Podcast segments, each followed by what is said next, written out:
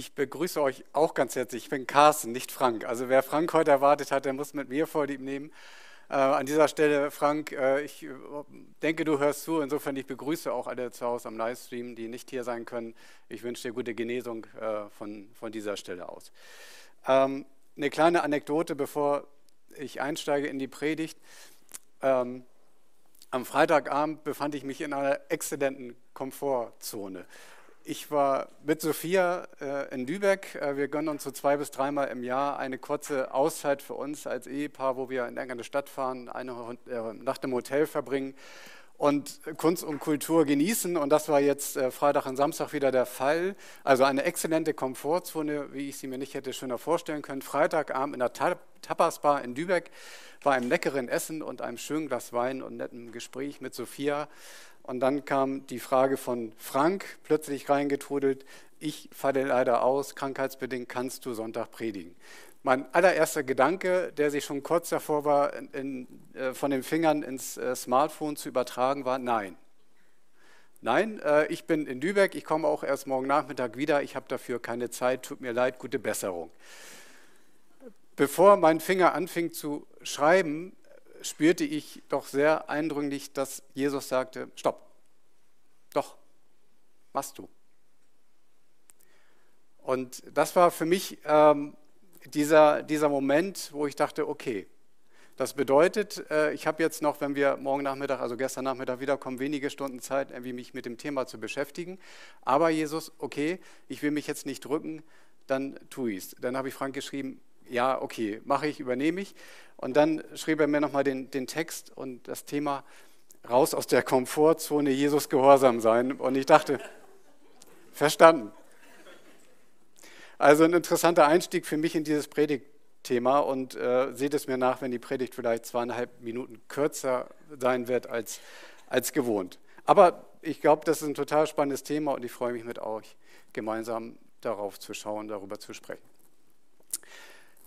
Die Predigtreihe aus der Komfortzone, raus aus der Komfortzone, wenn Jesus herausfordert ähm, und heute speziell Jesus gehorsam sein. Das ist ein Thema, was uns die letzten Sonntage, zwei Sonntage meine ich, in, der, in den Predigten schon beschäftigt hat. Und ich glaube, das ist ein Thema, was uns als Nachfolger Christi dauerhaft beschäftigt und auch immer wieder neu herausfordert. Und als ich so darüber nachdachte, raus aus der Komfortzone, da habe ich für mich nochmal überlegt, wann habe ich eigentlich mal so den Eindruck gehabt, so richtig aus meiner Komfortzone herausgefordert zu werden. Und das war jetzt nicht die Situation am Freitagabend ähm, da fiel mir ein, wie es war, als ich meine Frau, also Sophia, ähm, kennengelernt hatte. Das war eine Situation damals, das ist ja schon einige Jahre her, da haben wir beide ähm, in Itzehoe zusammen gearbeitet, also nicht zusammen gearbeitet, wir haben uns ja kennengelernt, aber beide haben in Itzehoe gearbeitet. Und letztendlich ist es so, ich hatte meine Ausbildung schon einige Zeit beendet, war voll im Job, hatte so meine Karrierepläne mit meinem Arbeitgeber, war auch dabei, den, den betriebsinternen äh, Studiengang zum Betriebswärter zu absolvieren. Ich hatte meine, meinen Freundeskreis dort, meine Familie, also ich bin im Umfeld da groß geworden, lebte seit 24 Jahren da, ähm, hatte gerade eine schöne eigene Wohnung bezogen. Also es war wirklich alles sehr komfortabel für mich eingerichtet. Und ich hatte zu dem Zeitpunkt bis dahin nie, nie einen Gedanken daran, irgendetwas jetzt äh, rein örtlich daran zu verändern, also wegzuziehen, irgendwo anders neu anzufangen. Das war mir völlig fern. Also habe ich überhaupt gar keinen Gedanken dran verloren, weil ja alles so smoothie quasi lief. Und dann lernte ich Sophia kennen. Ähm, und Sophia stand in der Zeit schon in ihrem Abschluss ihrer Ausbildung und war so in dieser Prüfungsphase. Und es wurde für mich nach wirklich ziemlich kurzer Zeit klar, dass sie nachher aufgrund des, des Berufes auch zu verlassen wird und woanders hingehen wird. Und nach wenigen Monaten äh, stand dann fest, okay, es geht für sie nach Kiel. Und so stand ich nach ziemlich kurzer Zeit schon für mich persönlich vor einer großen Entscheidung zu überlegen, was machst du? Und äh, was ich nicht wollte, ist irgendwie eine Wochenendbeziehung. Wir sehen uns mal irgendwie einen Samstagnachmittag oder so. Das, das wollte ich einfach nicht. Und ich wusste, du musst dich jetzt entscheiden, ganz oder gar nicht. Und dann habe ich mich dazu entschieden, mit ihr mitzugehen und nach Kiel mitzugehen. Und das, was ich bisher so hatte, ähm, aufzugeben oder ein Stückchen weit aufzugeben. Also ich wusste nicht, was sich verändern wird, aber ich wusste, es wird sich viel verändern. Und ähm, ich habe mich damals darauf eingelassen. Und mir war irgendwie klar, das bedeutet deutlich weniger Zeit mit meinen Freunden, deutlich weniger Zeit mit der Familie, ähm, eine ganz andere Freizeitgestaltung äh, und auch ein langer täglicher Weg zur Arbeit, der mich einfach viel Zeit und auch viel Geld, also Spritgeld kosten wird. Da hatte ich schon geahnt, da kommt was auf mich zu. Und das hat sich dadurch, durch diese Entscheidung für mich sehr viel verändert. Die Freundschaften gingen auseinander. Äh, meine Karrierepläne habe ich nachher irgendwann über Bord geworfen und habe auch den Arbeitgeber gewechselt. Und äh, ich lebte mitten in einer hektischen Großstadt für mich, gefühlt hektischen Großstadt, statt in einem sehr kleinstädtischen Idyll. Kann man sich natürlich die Frage stellen, warum? Warum habe ich all das ähm, aufgegeben, was ich bisher so liebgewonnen habe, was ich so gewohnt war, was ich mir über die Jahre aufgebaut habe? Und die Antwort ist eine ganz einfache, aus Liebe. Ich habe das Ganze aufgegeben, weil ich Sophia über alles geliebt habe, tue ich auch heute noch, ähm, und weil ich einfach gemeinsame Zeit mit ihr verbringen wollte und weil ich einfach unsere gemeinsame Zukunft zusammen mit ihr gestalten wollte. Ich habe also vieles aufgegeben, was mir wichtig war und losgelassen, aber ich habe viel, viel mehr gewonnen. Und insofern war es für mich, wenn ich heute drauf schaue und darüber nachdenke, total richtig und wichtig und gut, diese Komfortzone zu verlassen, um mich auf Neues einzulassen und Neues zu wagen. Und dieses Loslassen und Neues zu wagen, das führt uns auch direkt zu dem heutigen Predigtext, den ich uns einmal lesen möchte. Und jetzt bräuchte ich einmal die Präsentation, die Folie, wenn sie dann gezeigt wird. Ah, da ist sie schon. Prima. Ich sehe sie nur nicht da vorne.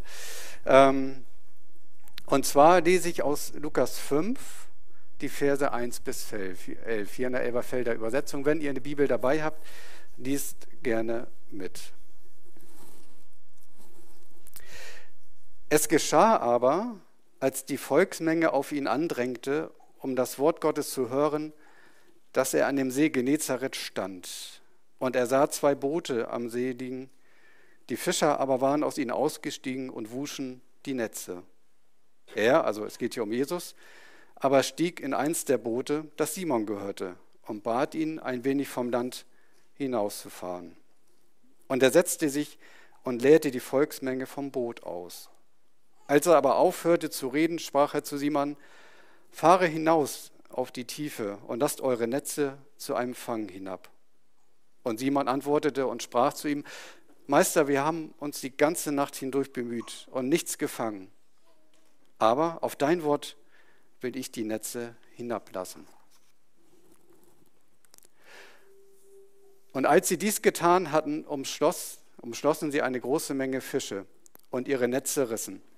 Und sie winkten ihren Gefährten in dem anderen Boot zu kommen und ihnen zu helfen. Und sie kamen und sie füllten beide Boote, so dass sie zu sinken drohten. Als aber Simon Petrus es sah, fiel er zu den Knien Jesu nieder und sprach: Geh vor mir hinaus, denn ich bin ein sündiger Mensch, Herr. Denn Entsetzen hatte ihn erfasst und alle, die bei ihm waren, über den Fischfang, den sie getan hatten, ebenso aber auch Jakobus und Johannes, die Söhne des Zebedeus die Gefährten von Simon waren. Und dieser sprach zu Simon, fürchte dich nicht, von nun an wirst du Menschen fangen. Und als sie die Boote ans Land gebracht hatten, verließen sie alles und folgten ihm nach.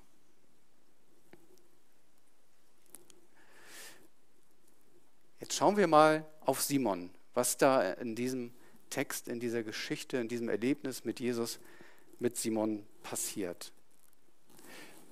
Und ich habe bewusst einmal die, die Frage gestellt, was passiert mit Simon oder was passiert mit dir? Oder was passiert mit dir, äh, mit mir? Also was passiert mit uns in diesen Situationen, in denen Jesus wirklich so handelt, wie in diesem Text mit Simon? Das Erste, was auffällt, ist, dass Jesus ihm im Alltag begegnet. Simon war am Fischen, er übte seinen Beruf aus eine völlig alltägliche Situation für ihn. Wahrscheinlich zu der Zeit damals etwas, was er an mindestens sechs oder vielleicht auch sieben Tagen die Woche ausgeübt hat, den Fischfang, um sich zu ernähren. Das war sein, alltäg sein alltägliches Werk, mit dem er wahrscheinlich auch ganz viel Zeit verbracht hat. Und Jesus begegnet ihm mitten in seinem Alltag, in seinem gewohnten Alltag. Und das ist auch, glaube ich, etwas, was wir gut für uns nochmal bewerten und analysieren können. Rechnen wir damit, dass Jesus uns wirklich in allen alltäglichen Situationen begegnen kann, begegnen will und begegnen wird. Oder reduzieren wir gedanklich die Begegnung mit Jesus auf Sonntagmorgen 10 Uhr im Gottesdienst oder am Montagabend 19.30 Uhr in der Kleingruppe oder am Donnerstagmorgen um 7 Uhr in der Viertelstunde stillen Zeit, die man hat. Ich glaube, Jesus möchte uns zu jeder Zeit, an jedem Ort, in jeder Situation begegnen. Und das ist nochmal vielleicht ein wichtiger Gedanke, dass wir uns ihm öffnen, dass wir in jeder Situation mit ihm rechnen, dass wir in jedem Gespräch, das wir führen, in jeder Arbeitsroutine, die wir haben, in jeder Hobbyzeit, in der wir gerade sind, bei jedem Film, den wir gerade gucken, bei jedem Buch, das wir gerade lesen, bei jedem Gericht, das wir gerade kochen, dass uns Jesus darin begegnen kann, um uns etwas zu sagen. Und wenn wir mit, diesen, mit dieser Offenheit, mit dieser Neugierde durch den Tag gehen, glaube ich, dass wir Jesus viel stärker wahrnehmen und hören können, als wir das bisher erlebt haben. Simon ist das passiert. Mitten in seinem Alltag hinein begegnet ihm Jesus. Ein zweiter Punkt, der hier deutlich wird, ist, dass ähm, Jesus Simons Besitz für seine Zwecke nutzen möchte. Jesus übernimmt das Boot von Simon. Er nutzt das Boot. Er nutzt das Boot, um seine Botschaft zu verkündigen. Er sagt zu Simon, fahr mich ein Stück hinaus, damit die Leute am Ufer, da stand wahrscheinlich alles voll, damit die Leute am Ufer mich besser sehen können und ich nicht hier vorne am, am Wasserrand äh, untergehe in dieser Menschenmasse. Er hat den Besitz des Simons genutzt. Simon hätte auch sagen können, nein, nein, mein Boot bleibt hier schön liegen.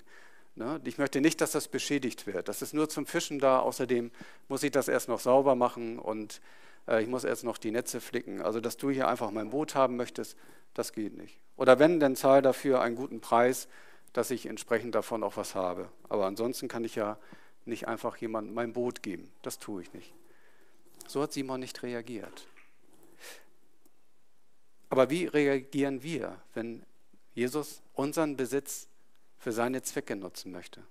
Wie reagieren wir, wenn Jesus zu uns sagt, gebe von deinem Einkommen, was du durch mich hast, wirklich fröhlich, auch an die Gemeinde, die Menschen, die es, die es brauchen, die, die bedürftig sind. Oder die Zeit, die ich dir schenke, gebe davon den Menschen, die Aufmerksamkeit brauchen, die Hilfe brauchen, denen ein Gespräch gut tut. Oder das Haus, das du hast, weil ich dir das auch ermögliche und ja, gezeigt habe. Öffne das für Menschen, für Besuche, sei einladend, sei offen, damit ein Haus, damit es ein Haus der Begegnung wird. Oder das Essen, das du kost, das teile mit denen, die zu wenig haben oder lade ein. Das sind alles Fragen, die wir uns im Alltag immer wieder auch stellen sollten, weil ich glaube, wir sind von Jesus auch gefordert, unseren Besitz, egal was es ist, zu teilen und einzusetzen für seine Zwecke. Auch der nächste Punkt ähm, wird in diesem Text sehr, sehr deutlich. Jesus fordert Simon auf, etwas zu tun, was Simon eigentlich nicht möchte. Er fordert ihn auf, wieder hinauszufahren und zu fischen. Und Simon ist ein ganz erfahrener Fischer. Wir dürfen davon ausgehen, dass Simon weiß, zu welchen Zeiten, an welchen Orten in diesem See, mit welchen Netzen, an welcher Stelle er den besten Fang macht. Und diese Aufforderung, fahr jetzt hinaus und fische, die schien ihm wahrscheinlich erstmal total töricht und skurril. Weil es einfach die falsche Zeit war. Weil diese Erfolgsaussichten gen Null waren. Das wäre so etwas, ganz viel Zeit, ganz viel Arbeit investieren mit dem Wissen, das wird eh nichts, das lohnt sich nicht, da kommt nichts. Ich, Simon, weiß es viel besser als du, Jesus. Ich bin schließlich der erfahrene Fischer, du bist nur der Zimmermann. Es gab nur Gründe für Simon, es nicht zu tun, hinauszufahren und die Netze auszuwerfen. Und da ist die Frage, ist es nicht bei uns auch so? Wenn Jesus uns auffordert, Dinge zu tun, die wir aus unserer Sicht für nicht sinnvoll halten. Das lohnt sich nicht darin, Zeit zu investieren. Das lohnt sich nicht dafür, Geld auszugeben. Das lohnt sich nicht, mit diesem Menschen zu sprechen. Das lohnt sich nicht, diese Aufgabe zu übernehmen, weil ich Mensch heute ja schon weiß, dass daraus nichts Großes werden kann. Viel Mühe für nichts. Aber dieser Text zeigt auch, nein. Jesus fordert Simon auf, weil Jesus schon weiß, sie kommen mit vollen Netzen wieder. Und Jesus wird uns nie zu Dingen auffordern, von denen Jesus vorher weiß, das ist verschenkte Zeit. Das brauchst du nicht. Er fordert uns zu Dingen auf, die aus seiner Sicht gut sind, richtig sind, sinnvoll sind und zielführend sind. Wie reagiert nun Simon? Simon vertraut. Simon vertraut und ist gehorsam. Er sagt, gut, Jesus, aus meinem menschlichen, aus meinem menschlichen Blick, aus meiner Erfahrung als Fischer ist das jetzt wirklich Unsinn, was du jetzt von uns möchtest, aber ich will dir vertrauen. Ich will dir vertrauen, dass du es besser weißt als ich. Und ich will gehorsam sein. Ich will das tun, was du sagst. Er tut es. Die Frage, tun wir das auch immer? Sagen wir, gut, Jesus, verstehe ich gerade nicht, ich halte das für unsinnig, das wird nie was, ich kann das sowieso nicht oder die anderen können das auch nicht und ähm, lass das mal lieber lassen, ich kann meine Zeit viel besser verwenden. Oder sagen wir, okay, Jesus, ich verstehe es nicht, ich habe da Zweifel, Skepsis, aber ich will dir vertrauen. Ich will diesen Schritt tun und das machen, was du dir von mir wünschst. Und es passiert etwas. Simon erlebt, dass sich Vertrauen und Gehorsamkeit auszahlen diese übervollen Netze, die zu reißen drohen, mit den übervollen Booten, die unterzugehen drohen. Es passiert etwas, was Simon sich mit, seiner, mit seinem Wissen, mit seiner Erfahrung, mit seiner Sicht auf die Dinge, mit seinem Beruf in keinster Art und Weise erklären können. Er erkennt, dass sich es auszahlt, Jesus zu vertrauen. Er erkennt, dass Jesus es besser weiß als er. Er erkennt, dass Jesus immer schon den nächsten Schritt das Ziel dahinter sieht, als nur das, was Simon mit seiner menschlichen Begrenztheit erkennen kann. Ist sehr eindrücklich beschrieben in diesem Text. Und statt jetzt euphorisch schreiend durch die Gegend zu laufen und sich darüber zu freuen, wie, dann jetzt, äh, wie er seinen Jahresumsatz mit, mit einem Fang eingeholt hat und erstmal ein großes rauschendes Fest feiert, das tut er nicht. Was tut er? Wirft er sich vor Jesus nieder und erkennt, dass er ein armer Sünder vor Jesus ist. Er erkennt, wie wenig Vertrauen er in Jesus hatte, weil er erst dachte, das wird doch sowieso nichts, das ist Blödsinn. Er erkennt, was Jesus kann, was in seiner Macht steht mit diesem Fischfang. Er erkennt, wie wenig in der Macht in seiner eigenen Person liegt, wie wenig er seinen Fang beeinflussen kann.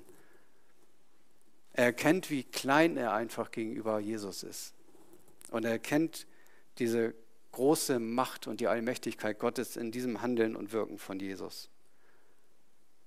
Und er erkennt für sich, dass er an diesem Maßstab, an diesen Menschen, an diesen Menschensohn, Gottes Sohn, Jesus nicht herankommt. Was macht Jesus? Jesus sagt nicht, ja, du bist wirklich, also dass du mir da, dass du da gezweifelt hast und kannst du denn nichts und muss ich dir erst sagen das? Nein, tut er nicht. Er vergibt ihn. Er vergibt ihn seine Schuld, seine Zweifel und er fordert ihm auf, mitzugehen. Er fordert ihn auf, mitzugeben. Er nimmt ihn in sein Team auf. Er sagt, Simon, ich brauche dich. Komm mit. Ich brauche dich in meinem Team. Ich brauche dich, um hier meinen Willen auf dieser Erde ähm, auszuführen. Ich brauche dich, damit wir gemeinsam hier was schaffen, was starten. Und was passiert mit Simon? Er lässt sein altes Leben hinter sich und geht mit Jesus. Eine völlig skurrile Situation. Er lässt alles stehen und liegen. Sein Boot schippert da am Ufer vor sich hin, seine Netze bleiben umgeflickt. Ähm, seine Freunde, vielleicht seine Familie, all das Gewohnte lässt er hinter sich, um mit Jesus zu gehen. weil er erkennt, Jesus ruft ihn, Jesus braucht ihn und es kann nichts Größeres geben, als diesem Jesus zu dienen. Wie ist es da mit uns? Haben wir auch diese Bereitschaft, ihm zu folgen? Haben wir diese Bereitschaft zu erkennen, dass Jesus es viel größer mit unserem Leben als, als unsere gedankliche Begrenztheit, die wir haben? Haben wir auch diesen Reflex sofort zu sagen, ja Jesus, ich folge dir, egal was du vorhast? Das sind die Fragen, mit denen wir uns heute beschäftigen. Und auch in dieser Situation wird auch deutlich, dass ein Handeln, ein Dienen für Jesus nicht immer ohne Probleme, ohne Schwierigkeiten ist. Es ist im Text davon die Rede, dass die Netze rissen, dass die Boote zu sinken drohten. Also die haben richtig schwer körperlich gearbeitet, die haben richtig mit ihren Problemen da gekämpft, die haben richtig überlegt und handeln müssen, wie kriegen wir diese ganzen Fische an Bord, was können wir tun. Das war nicht so, dass die Fische, ähm, dass sich der Himmel öffnete, die Fische in die Boote fielen und sie waren fertig. Das war richtig harte Arbeit. Und sie haben richtig auch mit Problemen zu kämpfen gehabt. Also dieses Handeln für Jesus, dieses Tun, was er von uns sich wünscht, das kann immer wieder auch mit Umständen und Widrigkeiten zusammenfallen. Wie können wir nun das, was Simon erlebt hat, so wie er gehandelt und entschieden hat, wie können wir das für unser Leben jetzt anwenden? Dazu habe ich drei verschiedene Punkte. Der erste Punkt ist für mich verstehen. Ich muss erstmal verstehen, was Jesus für mich und für uns getan hat. Das ist ein Text, das ist ein, eine Botschaft, die die allermeisten von uns kennen, wo wir uns fragen, ja, das, das ist klar, Haken hinter Check. Was hat das jetzt aber mit diesem Text zu tun? Dazu komme ich gleich. Aber vielleicht hört der ein oder andere auch zu, der diese Botschaft noch nie gehört hat. Und es ist die wichtigste Botschaft des Lebens. Also wir müssen erstmal verstehen, was Jesus für uns getan hat. Und da lesen wir im Johannes 3, Vers 16, denn so sehr hat Gott die Welt geliebt, dass er seinen eingeborenen Sohn gab, damit jeder, der an ihn glaubt, nicht verloren geht, sondern ewiges Leben hat. Das ist die große Rettungstat Christi für uns Menschen.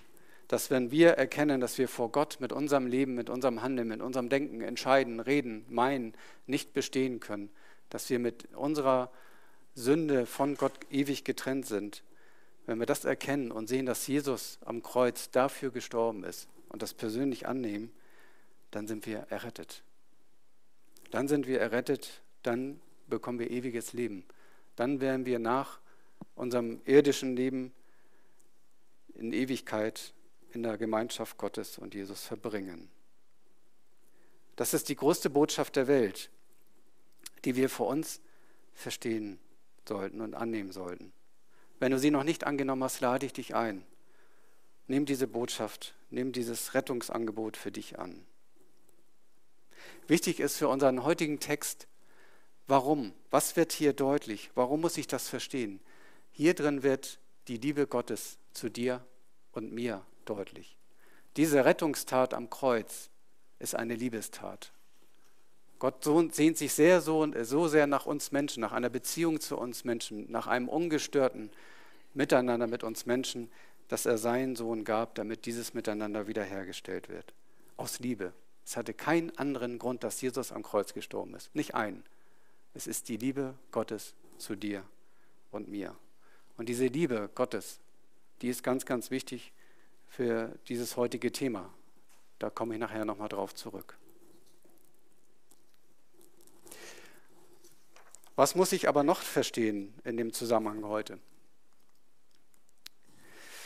Das Zweite, was ich verstehen muss, ist, warum sind wir noch nicht in der Ewigkeit angekommen? Und da gibt es einen ganz tollen Text, der mir auch wirklich ganz stark die Augen geöffnet hat, aus Johannes 17, die Verse 15 bis 18. Ich, also Jesus, äh, betet da zu seinem Vater. Ich bitte nicht, dass du sie, damit meint er uns als Jünger, dass du sie aus der Welt nimmst, sondern dass du sie bewahrst vor dem Bösen. Sie sind nicht von der Welt, gleich wie auch ich nicht von der Welt bin. Heilige sie in deiner Wahrheit. Dein Wort ist Wahrheit gleich wie du mich in die Welt gesandt hast, so sende auch ich sie in die Welt.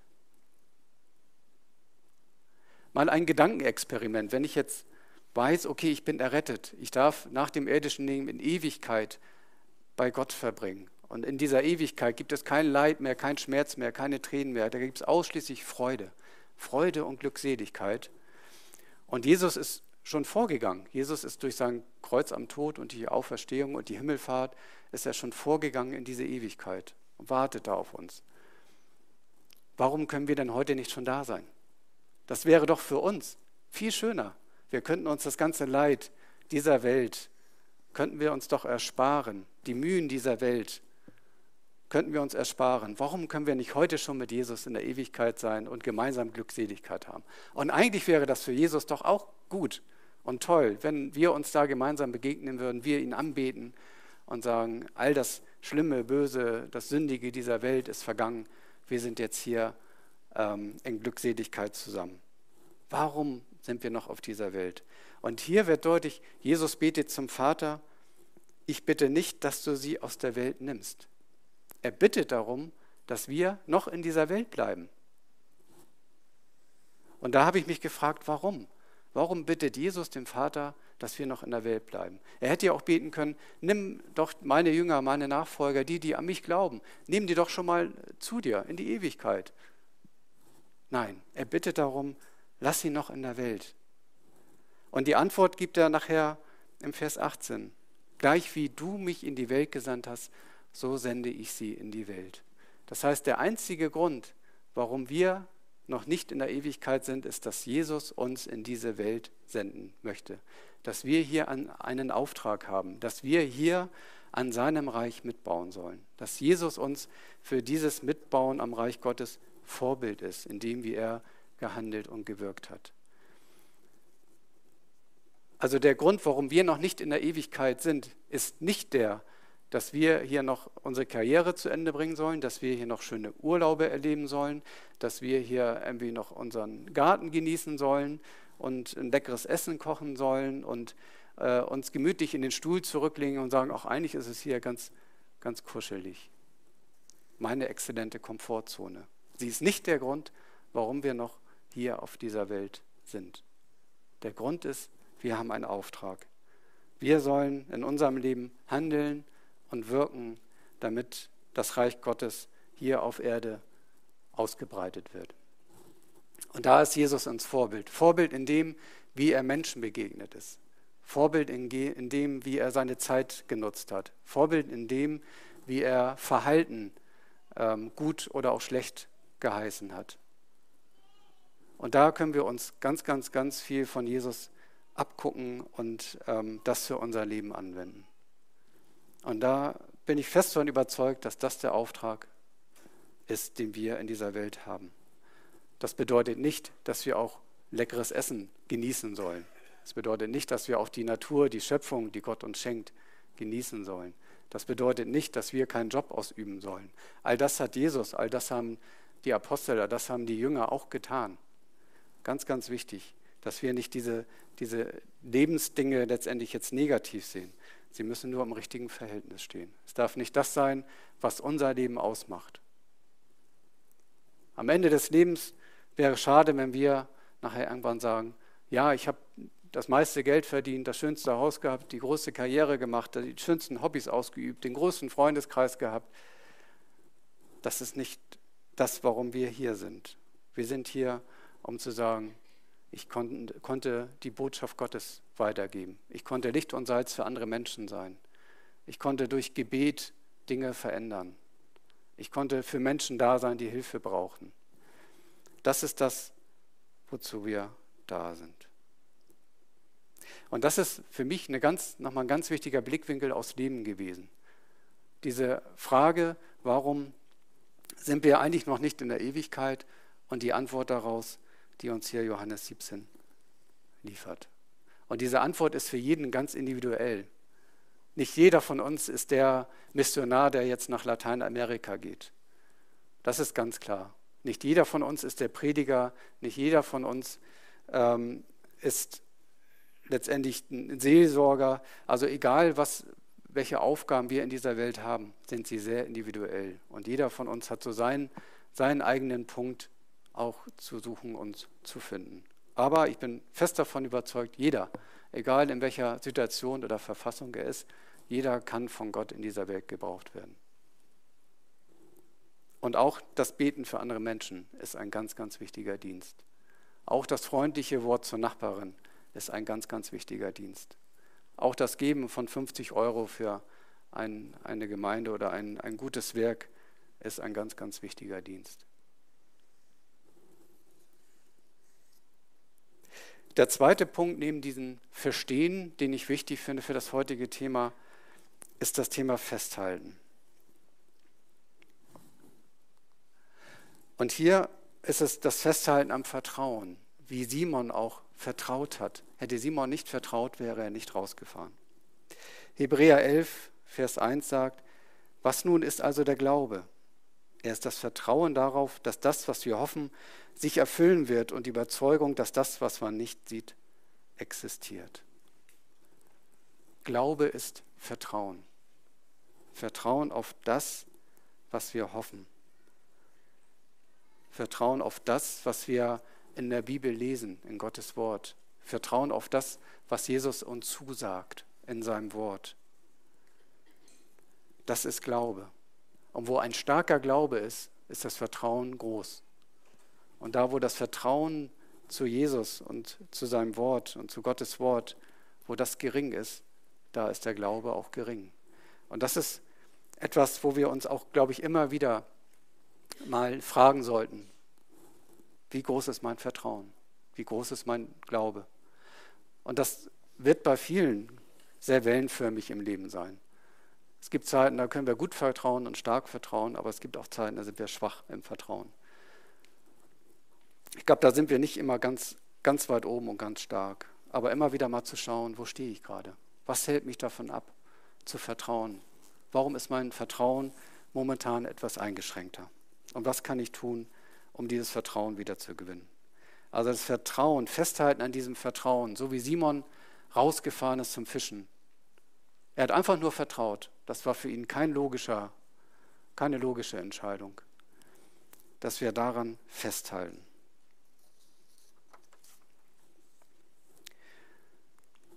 Und genauso auch festhalten an der Lehre und Leitung.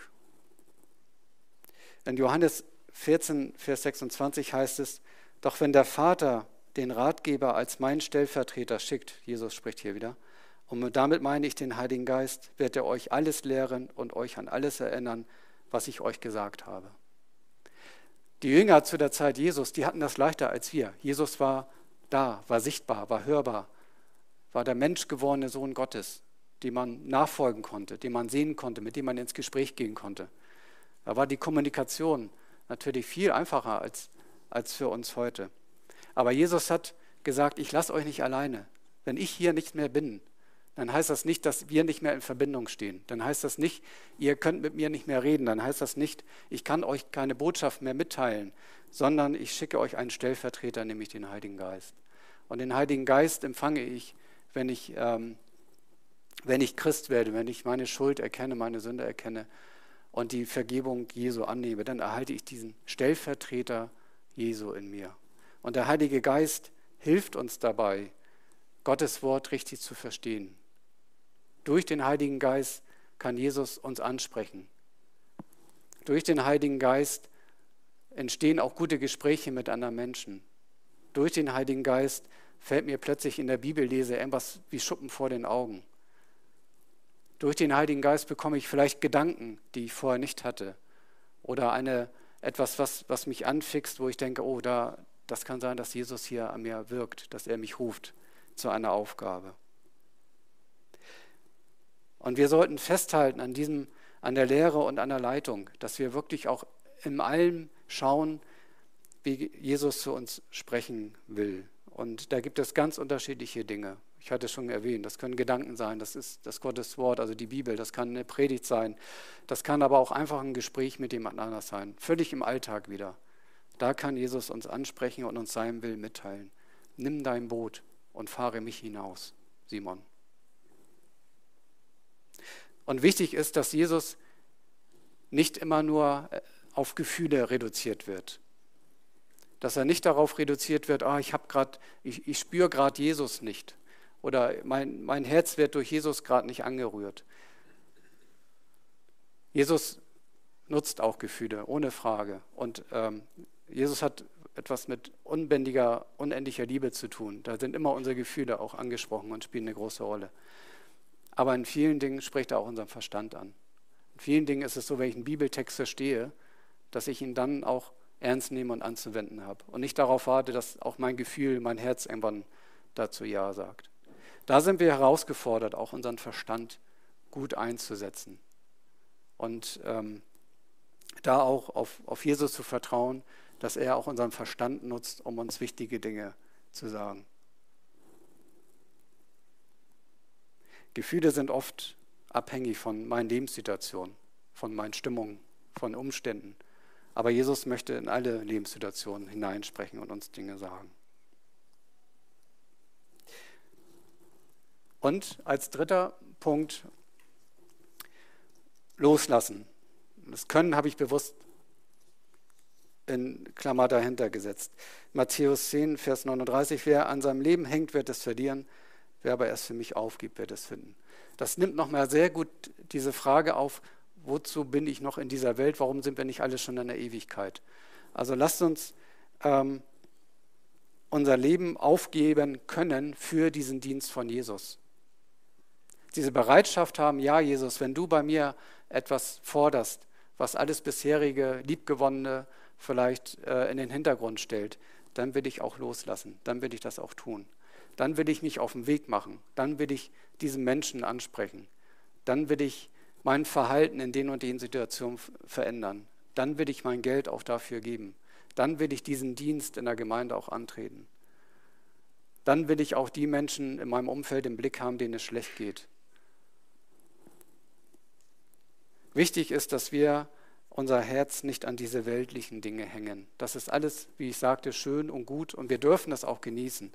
Aber lasst uns nicht unser Herz daran hängen, sondern lasst uns unser Herz an Jesus Willen hängen. Und ich habe Jesus bisher immer so erlebt, dass er beides schenkt, dass er herausfordert, dass er sagt, gib das auf, lass das, häng da nicht dran. Und auf der anderen Seite schenkt er auch immer wieder wunderbare Situationen und Momente, auch kleine, wo ich ganz dankbar bin und sage, danke Jesus, dass ich das gerade erleben darf. Und das ist, glaube ich, das Zentrale ähm, auch der, der heutigen Predigt, dieses Loslassen können und wollen und wirklich auf Jesus und seinem Willen auch hören. Echte Jüngerschaft kommt nämlich ohne Ja, aber aus. Und das sind immer die Herausforderungen. Dieser Gedanke, ja, ich, ich mache das, aber erst wenn ich dafür mehr Zeit habe. Oder ja, ich muss mir dafür aber erstmal noch ein bisschen Wissen aneignen und, und dann, dann kann ich das tun. Oder lass mich bitte erst noch im Studium oder im Job weiterkommen und dann können wir nochmal drüber reden. Oder ja, passt gerade so familiär nicht gut, ähm, geht nicht. Also dieses Erst wenn, ich glaube, das können wir beliebig fortsetzen. Und ich glaube, jeder von uns kennt dieses Erst wenn. Ja, mache ich, tolle Idee, prima, ja, Jesus, klar, verstehe ich, aber erst wenn. Und so stellt Jesus sich Jüngerschaft nicht vor. Als er ans Kreuz gegangen ist, hat er nicht gesagt, erst wenn. Er hat diesen Leidensweg auf sich genommen und er hat nicht gesagt, ja, lieber Vater, ich, ich gehe diesen Weg, aber erst wenn ich noch in 30 Städten das Evangelium verkündet habe oder ich mit meinen Jüngern noch ähm, dreimal Abendmahl gefeiert habe oder ich noch mal die nächsten 8000 ähm, versorgt habe, dann, dann bin ich bereit. Nein, kein Erst wenn. Aber, und diese Stelle finde ich so wertvoll, auch für mich und sollte auch für uns wertvoll sein, vor diesem Weg hat er ähm, gelitten. Vor diesem Weg ans Kreuz hat er im Gebet zum Vater auch gelitten und hat gesagt, lasse bitte diesen Kelch an mir vorübergehen. Dahinter steckt die Botschaft, dieser Weg wird für mich grausam und schwer. Und wenn es irgendwie möglich ist, möchte ich diesen Weg eigentlich nicht gehen. Lasse diesen bitteren Kelch an mir vorübergehen. Und dann kommt etwas ganz, ganz Wichtiges. Er sagt nämlich, aber dein Wille geschehe. Nee, Vater, wenn es dein Wille ist, dass ich diesen Weg gehe, so bitter, schlimm, grausam er für mich wird, gehe ich diesen Weg. Und er hat es getan. Ohne erst wenn. Und das zeigt, dass wir das auch dürfen, dass wir auch sagen dürfen, oh, das ist jetzt für mich bitter, das ist schwer, das verstehe ich nicht, das will ich nicht. Aber Jesus, wenn du es möchtest, dann tu es. Jesus erwartet nicht von uns, dass wir ihm freudeschreiend äh, um den Hals fallen und sagen, danke Jesus, dass ich diesen schweren Weg endlich gehen darf oder dass ich auf das jetzt verzichten darf, was mir so lieb gewonnen war. Nein. Aber er wünscht sich, dass wir sagen, wenn, dein, wenn es dein Wille ist, dann soll dieser geschehen. Dann gehe ich diesen Weg. Zum Abschluss komme ich nochmal auf die Komfortzone zurück.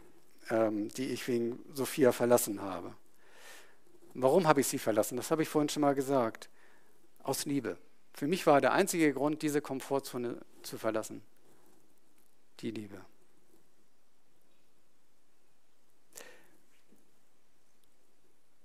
Ist die Liebe nicht ein Grund, warum wir unsere Komfortzone auch für Jesus verlassen sollten? Ist es nicht die Liebe, die uns errettet hat, die uns ewiges Leben schenkt, die uns durch schwere Zeiten trägt, die uns tröstet, die Liebe, die unserem Leben eine, eine Grundlage gibt, einen Sinn und ein Ziel.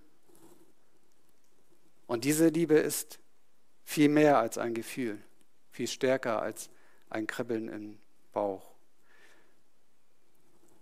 Diese Liebe wird in Gottes Wort deutlich, wird in unserer Umkehr deutlich, wird in dem deutlich, wenn wir sagen, ja Jesus, ich möchte dir folgen. Ich erkenne, dass ich Sünder bin und ich möchte dir folgen. Ich nehme deine Vergebungstat am Kreuz an. Du bist für mich gestorben.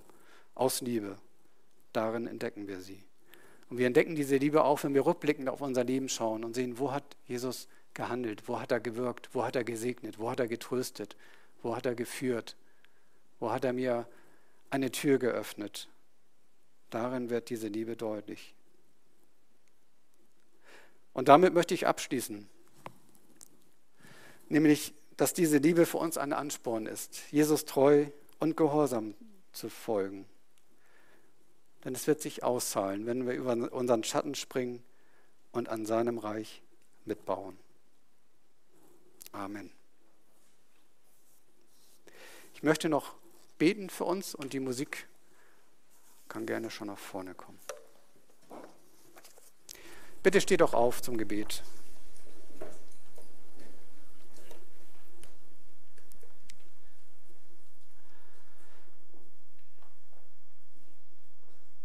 Jesus, danke für deine große Liebe, die dich ans Kreuz und in den Tod geführt hat. Du hast den Tod besiegt, du hast unsere Sünde besiegt. Du bist auferstanden und bietet, bietet uns ewiges Leben an. Ich danke dir, dass wir durch dich errettet sind, dass wir durch dich Vergebung der Schuld haben. Und ich danke dir, dass du unseren Lebensgrund, unseren Lebensziel, unseren Lebenssinn auch bildest. Danke dir für, für die Klarheit, dass wir hier sind, um an deinem Reich mitzubauen, um das auszuführen, was du für uns vorsiehst, für jeden Einzelnen. Und ich möchte dich bitten, dass du uns wie Simon ein ganz starkes Vertrauen schenkst, dass das, was du von uns möchtest, auch genau das Richtige für uns ist. Ich möchte dich um Mut bitten, dass wir Dinge lassen, Dinge aufgeben für dich.